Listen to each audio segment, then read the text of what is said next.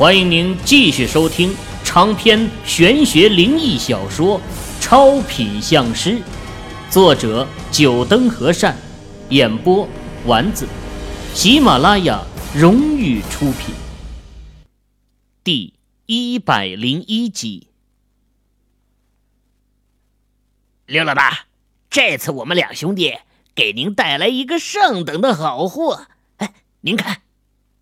夜总会的一间豪华包厢内，一位光头男子翘着二郎腿坐在沙发上，左右怀抱着两个衣着暴露的女子，看了眼站在跟前的两位男子，笑了笑，说道：“哼，你们能找到什么好货色？”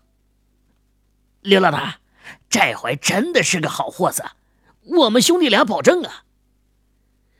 瘦弱的男子赶忙举起右手，一副赌咒的样子。哦，是吗？带进来我看看。要是真的不错，不会亏待你俩。光头男子将信将疑，看着这俩男子。两位男子互相使了一个眼色，快速的走出门外。不一会儿啊，再次进来的时候，怀里抱着一个小女孩。这两个男人不是别人，正是抱走了秦俏俏的两个男子，而怀中的小女孩不用说，就是秦俏俏。看到秦俏俏，光头男子眼睛一亮，一把推开身边的两个女子，走到两位男子的身前，仔细观察了秦俏俏一会儿，一拍消瘦男子的肩膀，笑道。哈哈哈！果然是好货色，虽然看起来有些营养不良，不过长得倒也是一个小美人胚子。哈哈！刘老大，兄弟知道您好这口，这是特意送来孝敬您的。瘦弱男子谄媚道：“放心，不会亏待你们的。这女孩什么来历啊？”光头男子走到沙发上，从公文包里掏出几叠红刀子，丢到了两兄弟的身上。谢谢刘老大，这小女孩就是外地来打工的民工的人，贫苦人家的，不然也不会看着营养不良啊，没什么大的背景的。我们两兄弟也不敢欺骗刘老大您啊。两兄弟把红刀子。揣进兜里，笑的是合不拢嘴呀。好了，把这小女孩留下，你们可以走了。光头男给身边的两个女人使了一个眼色，两个女人接过俏俏，那兄弟俩点头哈腰的退了出去。有了这几刀子钱，今天晚上也可以找几个高级点的妹子舒服下了。把这小女孩。带下去打扮一下，然后送到一号房去。光头男挥手，让两个女人带走秦俏俏。等两个女人出去后啊，他掏出电话拨了个号码出去。喂，三井少爷，是我，小刘啊。哎，今天有一个好货色，哎，真的是好货色，我怎么敢忽悠三井少爷呢？哎。好的，好的，我让人把他送到一号房间去了。光头男此刻勾着腰，语气里说不出的谄媚，恐怕这一片的混混都不会想到，威风凛凛的光头哥也会有这种语气对人说话的时候。挂掉了电话后，光头男又再次恢复起了老大的派头。道上的很多人呢。都知道他光头刘喜欢幼女，其实他对幼女压根儿没什么兴趣。他之所以会被传出喜欢幼女，是因为他背后的靠山之一三锦家族的少爷三锦盛田有这种变态的嗜好，而他就是为三井盛田寻找幼女，给三井盛田送去。这几年呢，经过他的手给三井胜田安排的幼女不下于二十个，有的是人贩子拐来的，有的是他强逼一些人家把女儿送来的。也正是靠着这一点，他获得了三井胜田的好感，不但帮他解决了来自官道上的一些麻烦，而且还出钱让他把夜总会做大，不然。三年前，他也就才只是一个小混混头而已，哪能在短短的几年时间内就成为这一片区域的大哥呢？当然，三井胜田这个变态的喜好，这黑锅呀，还是要他来背的。对于他来说，名声无所谓，在道上混本来就不讲究这些，只有到了手的利益。那才是最重要的。芙蓉姐，这是一万块。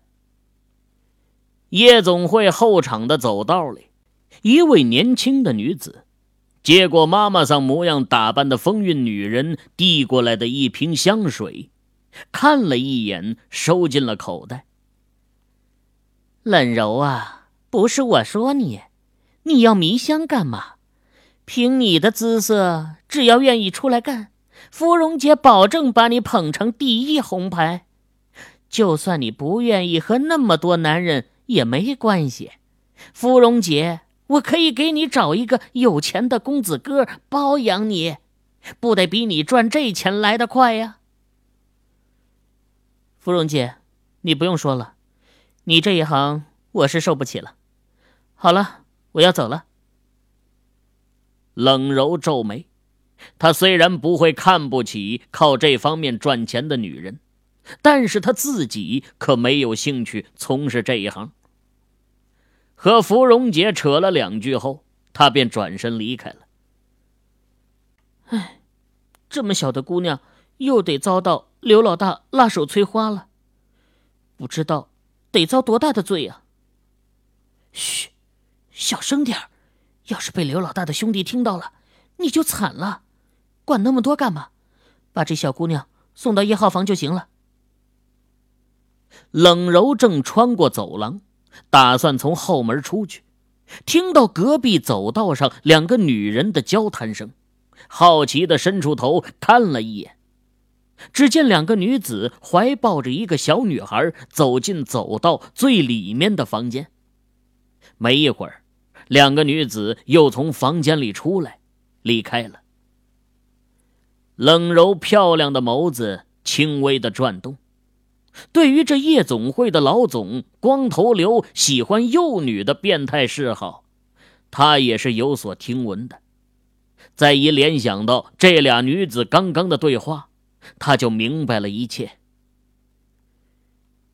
既然被我碰到了，我就得把那女孩子救出来。冷柔朝四面看了看，现在走道的人不多，正是夜总会的人潮高峰期。夜总会的工作人员都在前面忙着，这后面倒是没什么人。冷柔假装很随意的走到走道的尽头，朝四面看了看，没有发现什么人，一手拧开一号房的房门，溜了进去。操！真是变态！冷柔一进房间就被这房间墙壁上的画给弄得清脆了一口。这间房间上啊，贴着的画都是动作画，而且最让冷柔气愤的是，这画上的都是幼女，脸上都充满了痛苦的表情。不得好死的家伙！冷柔走到床边。一个小女孩正躺在床上，可爱的小脸蛋上正皱着眉头，似乎在做什么噩梦。哎，好可爱的小女孩，要是遭了光头刘的毒手，真不知道这么可爱的女孩会变成什么样。冷柔感叹了一句，轻轻的在俏俏的脸上拍了拍，想要把她弄醒。嗯，俏俏纯净透彻的眼睛盯着眼前的冷柔，不明白这姐姐怎么会一直盯着自己？随即她发现自己身上的衣服也被换了。我，我不是给奶奶找医生去了吗？姐姐，我怎么会在这里？俏俏纯净的眼睛透着疑惑，冷柔不禁感叹：“呐，真是一个惹人怜爱的小精灵。”嘘，你被坏人抓来了，姐姐现在带你离开。听到冷柔的话，俏俏的眼睛眨了眨，接着点了点小脑袋，起身下床，跟着冷柔朝门口走去。他选择相信眼前这位漂亮的姐姐。想要收听更多有声小说，请下载喜马拉雅手机客户端。就当一大一小的两位美女走到门口的时候，冷柔突然站住了，把耳朵贴在门上，倾听了一会儿，皱眉道：“不好，坏人来了，现在一时走不了了。你先回去床上躺着，假装睡觉，然后……”等坏人进来，姐姐把他打晕，再带你逃跑。冷柔想了一会儿，对俏俏说道：“嗯，我听姐姐的。”俏俏乖巧的答应了。她可以感觉到眼前的这位姐姐对她并没有恶意，这种感觉就像当初那位陪她玩的哥哥是一样的。朝左转，再往右转，就是这里，停下。坐在表哥张华的车上，秦宇根据追影的提示，最后车子停在了一个夜总会的门口。太子夜总会。秦宇隔着门窗看了眼这流光溢彩的夜总会，按照追影感应到的，俏俏应该是在这间夜总会里。太子夜总会。这家夜总会背后的关系，在广州也算是挺硬的了。同样下车的李卫军来到秦宇的身边，说道：“能让李卫军说一句挺硬，这夜总会背后的关系网，应该是也有一位在给其撑腰，不然凭李卫军和孟家的关系，一般的人还不会被他放在心上。”先进去再说。秦宇他是来找回俏俏的，不是来滋事找麻烦的。只要这夜总会不会和人贩子狼狈为奸，这夜总会背后有多大的靠山也和他没关系。背后突然传来一阵风声，紧接着只感觉头部被什么东西敲了一下，一股疼痛感传来。整个人直接瘫软在地上。姐姐感觉到那让他厌恶的男子倒下去了，俏俏睁开明亮的眼睛，就看见冷柔手上举着一个花瓶。刚刚冷柔正是用这个花瓶把三井盛田给击昏的，也不知道是这花瓶的质量够好，还是三井盛田太脆弱了。只是一下就被击昏了，花瓶还没有碎呢。咱们快点走。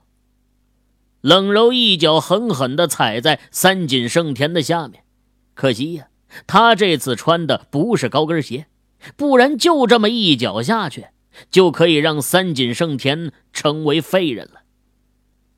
牵着俏俏的小手，冷柔将门打开了一个小口。伸出脑袋，左右看了看，没人。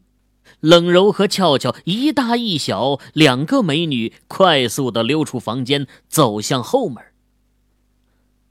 哎，你们是谁？你怎么把这小女孩带出来了？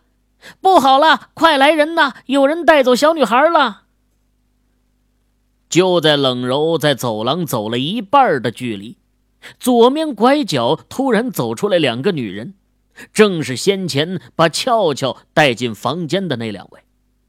他们一看到冷柔带着俏俏，先是愣了一下，随即立马大声呼唤起来：“你们！”冷柔狠狠地瞪了这俩女人一眼，眼睛瞄到从四面走出来的黑衣男子，气得不知道说什么好，就快要成功的逃脱，却被这俩女人给破坏了。这小女孩怎么在这里？去一号房看看三锦少爷怎么样了。光头刘就在一号房不远的包厢里，听到女人的叫唤，从包厢里走了出来，看到俏俏，脸色一变。冲着身边的一位黑衣男子吼道：“姐姐！”冷柔低下头，感觉到俏俏攥着他的手有些颤抖，可能是被光头男的凶恶面相给吓傻了。别怕。冷柔轻声安慰了俏俏一句，攥着俏俏的手又紧了紧。竟然敢打昏三锦少爷！把这两人给我关到房间去，另外马上去找医生来。光头刘听到黑衣男子的回报，恶狠狠地盯着冷柔。要是三锦少爷在他的地盘出了事，三锦家的怒火可不是他能承受的。呸！身为中国人，却甘愿做日本人的走狗，真是败类。冷柔清啐了一口，不过他随即就被几位黑衣男子给夹走了。光头刘丝毫不理会他的唾骂：“走狗怎么了？谁能让我日子过得舒服，我就给谁当走狗。有奶便是娘，这就是光头刘内心的真实写照。”车子停到夜总会的门口。秦宇下车，看了这夜总会的霓虹灯招牌一眼。太子夜总会，这夜总会呀，看着倒是气派。这太子夜总会不简单呐，背后也是有大人物在撑腰的。李卫军来到秦宇的身边，在秦宇的耳边小声的说了一句：“哦。”秦宇听到李卫军的话。没有什么意外的表情。这年头啊，开娱乐场所的哪个背后没有一两个充当靠山的？娱乐场所本身就是是非多的地方，如果背后没有靠山，是很难开下去的。秦宇这次来的目的只是找回俏俏而已。这夜总会的靠山是什么来头，和他根本没有什么关系。他又不是来找夜总会麻烦的。欢迎老板光临。秦宇一走进夜总会，左右两排不下十位妙龄少女齐齐开口，声音柔媚，而且又是同时弯腰。本就开得极低的衣领，这一弯腰，更是让雪白的双峰有一大半暴露在空气中。几位老板需要什么服务？也许是看出了秦宇身旁李卫军的气势不凡，站在里面的一位经理模样的男子赶紧上来问道：“二楼有包厢吧？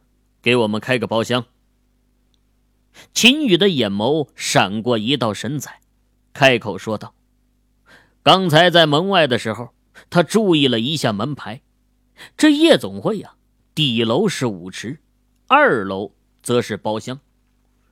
好的，几位老板跟我来。这经理模样的男子在前面带路，秦宇几人跟着朝二楼走去。走在后面的许晴什么话也没说，也跟着往前走。呃，几位老板要不要什么服务？我们这里可是有着许多特色的服务的。把秦宇等人领到二楼的一个包厢内，经理男子脸上露出特殊的表情，给了秦宇一个男人都懂的眼神。啊，一会儿吧，我们有点事，你先出去吧，有需要我们会叫的。李卫军淡淡的开口说道：“啊，好的，几位老板有事情就直接按墙上的铃，我们会有服务员进来的。”李卫军身上成功人士的气质，让经理男子不敢多说什么，而且跟着进来的四位保镖也让他清楚，这位爷绝对不是没钱的人，不会是消费不起的人。小雨，咱们开包厢干嘛？不是来找俏俏的吗？等经理男子走后，张华疑惑的开口问道：“俏俏就在这二楼的某个包厢内。”走进夜总会的瞬间，追影就告诉了秦宇，他感觉到俏俏的气息在楼上，所以秦宇才会开口要个包厢。你怎么知道的？骗鬼吧！你又不是算命的。一旁的许晴不屑的说道：“虽然在工地上，秦宇的表现让他震惊，但俏俏那小女孩突然的失踪，没有一点线索。秦宇竟然说他知道小女孩在哪儿，而且还肯定的说小女孩就在二楼。要真有这么厉害，这社会呀就不需要他们警察了。要不是李卫军几次阻止。”他早就要开口拆穿这个骗子了。秦宇淡淡的笑了笑，没有和许晴辩解。如果没有追影的存在，他还真的无法找到俏俏。但是追影对气息是最敏感的，有那块红色石粒上留下的气息，追影是不可能追踪错的。